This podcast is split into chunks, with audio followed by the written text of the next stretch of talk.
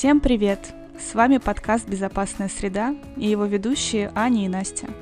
Мы два психиатра, психотерапевта, и мы собираемся обсуждать в этом подкасте психическое здоровье, психотерапию и то, как помочь себе в наше непростое время и как понять, что пора обратиться за помощью. Мы хотим дестигматизировать психические расстройства, развенчать страхи о психиатрии и надеемся, что наш подкаст найдет у вас отклик и поможет разобраться в себе. Сегодня мы поговорим о паническом расстройстве, панических атаках и агорафобии. Слушай, Аня, а разве панические атаки и паническое расстройство это не одно и то же? Нет, и об этом чуть позже.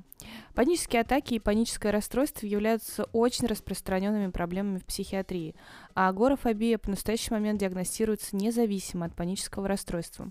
Это сравнительно недавние изменения, поэтому в большинстве статей и руководствах ты до сих пор будешь встречать упоминания об обоих расстройствах вместе. Угу. Ну, ты так говоришь об этом, как будто все знают, что это такое.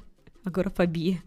Да, давай немножечко исправимся. Агорафобия — это разновидность неспецифических страхов или, как говорят, фобий, при котором у человека возникает тревога в ситуациях, связанных с нахождением в общественных местах, в толпе, связанной с самой возможностью выйти из дома или тем более куда-то поехать, и как следствие важным критерием является избегание подобных ситуаций. Например, у меня есть страх того, что на улице мне может стать плохо, и никто не окажет мне помощь.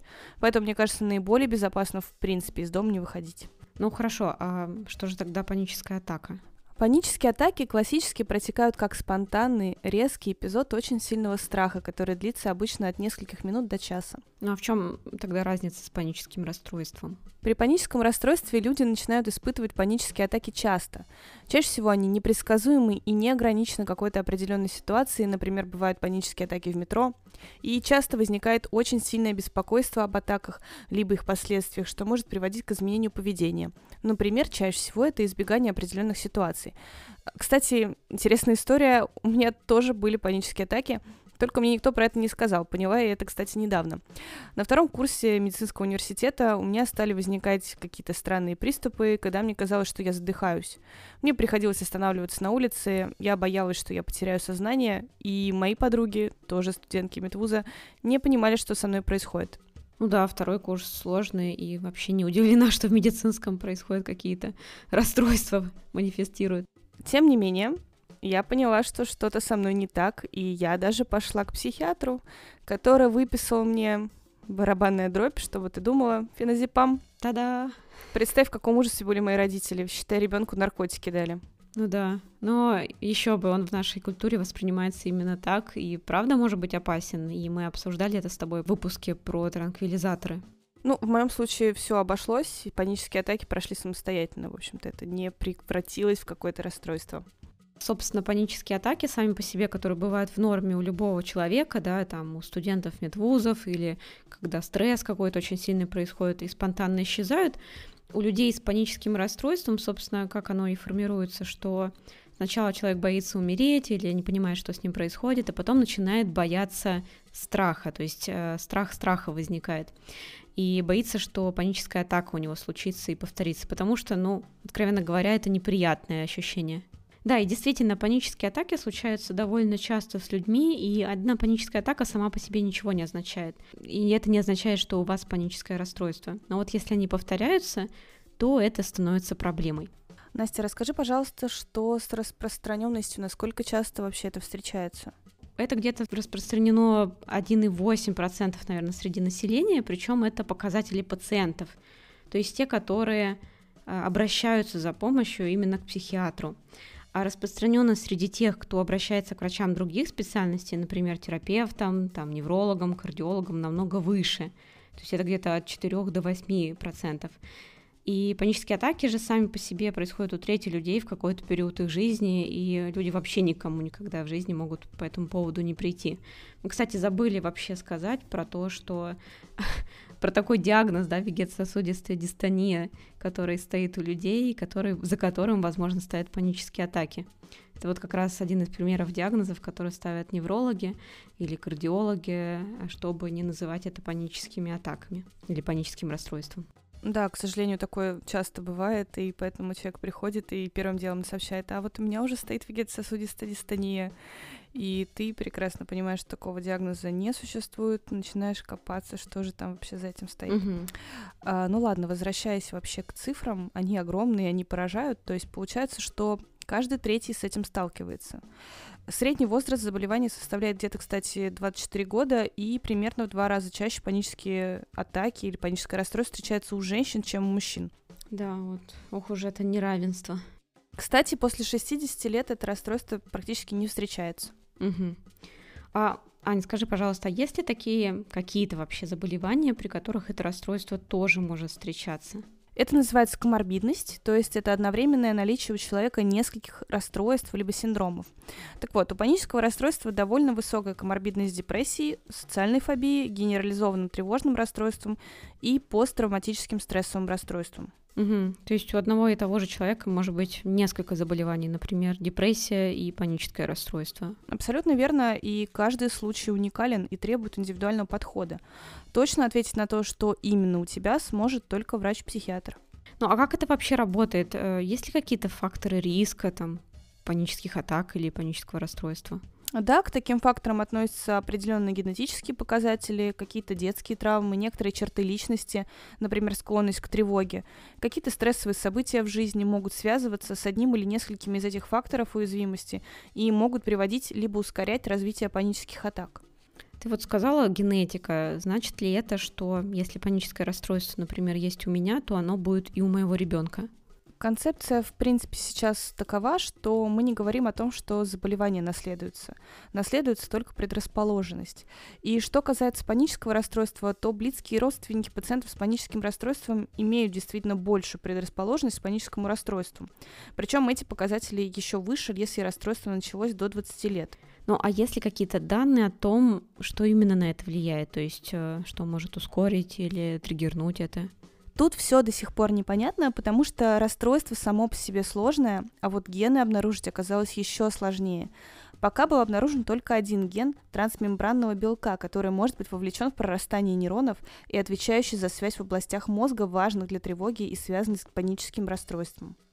Да, звучит очень сложно. Я думаю, что наши слушатели услышат бла-бла, белок, бла-бла, паника, бла-бла-бла мозга.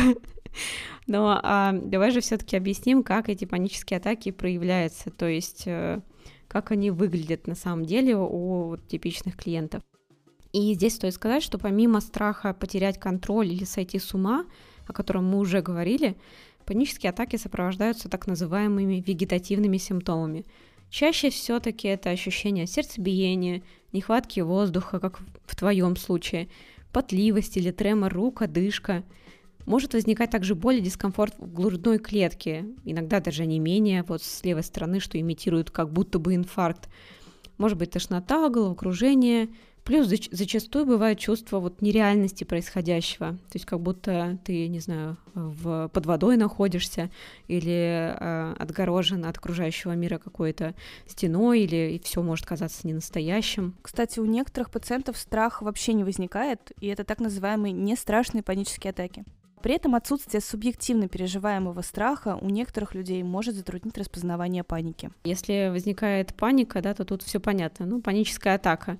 А если происходит, э, да, что что-то сердце колотится, что-то живот схватывает, синдром раздраженной кишки, это тоже вот может быть эквивалент э, панической атаки, то здесь, конечно, сложно будет разобраться и требует подключения не только психотерапевтов или психиатров, но и терапевтов.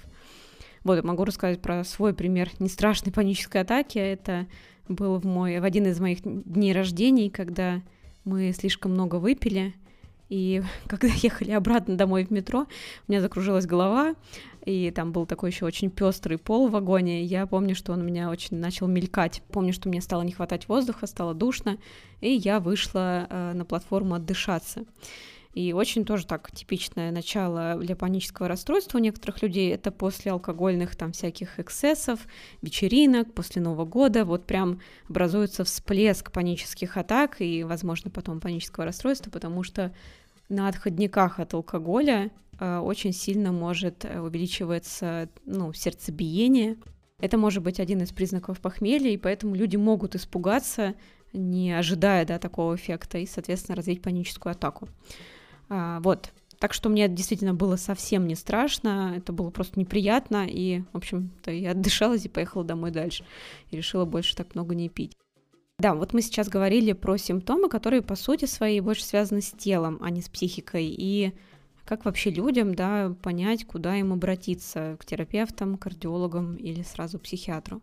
Это очень хороший вопрос, потому что чаще всего действительно непонятно, поэтому многие люди обращаются за медицинской помощью к врачам общего профиля, как ты сказала, да, это может быть кто угодно, кардиолог, невролог, терапевт, гастроэнтеролог, бывает даже в там, форме какого-то спазма, пищевода и так далее, но не к психиатру.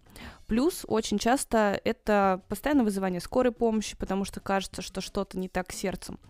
Кстати, интересный факт, я думаю, что мы вставим это в выпуск. А, было проведено исследование, при котором людей попросили указать в каком именно месте у них проблемы с сердцем. И это были группы людей, у которых действительно есть проблемы с сердцем, и группа людей, у которых паническое расстройство, которое маскировалось проблемами с сердцем. Так вот, те люди, у которых было паническое расстройство, они очень четко указывают локализацию в области сердца. При этом у людей, которые действительно, у которых действительно есть проблемы сердечно-сосудистой функции, их э, симптомы, они могут быть разниться, и они указывают на схеме абсолютно разные, на самом деле, местоположения вот этого болевого какого-то mm-hmm. ощущения, либо чего-то такого. Интересно. Как итог, да, что происходит дальше? К моменту приезда скорой помощи паническая атака уже заканчивается, но человеку-то по-прежнему непонятно, что с ним вообще происходит, и начинается это бесконечное хождение по врачам, человек ищет патологию, ему могут начать выписывать препараты, которые ему совершенно не нужны. Могут назначаться очень дорогие и бесполезные обследования, например, проверка тех же функций сердца, а, проверка функций легких, либо МРТ головного мозга. В итоге человек может в течение нескольких лет не получать необходимую помощь. Угу.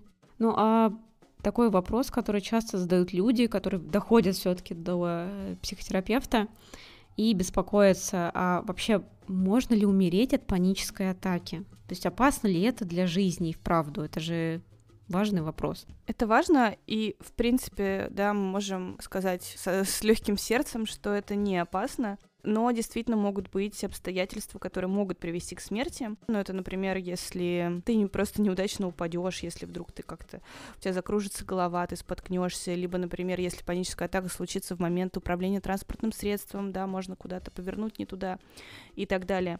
Но ты же понимаешь, что причиной этого будет являться, ну, несчастный случай, не сама паническая атака. Во время приступа паники человека переполняют чувство страха и тревоги. Ты не умрешь, но тебе будет казаться, что ты умираешь. Это заставляет организм реагировать так, как будто он находится в опасности. Организм переходит в режим «бей или беги». Это состояние, при котором наше тело мобилизируется для того, чтобы противостоять угрозе, при этом действительно увеличивать частота сердечных сокращений и дыхания.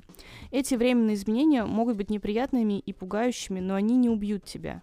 Некоторые люди могут начать очень быстро дышать или задыхаться во время приступа паники.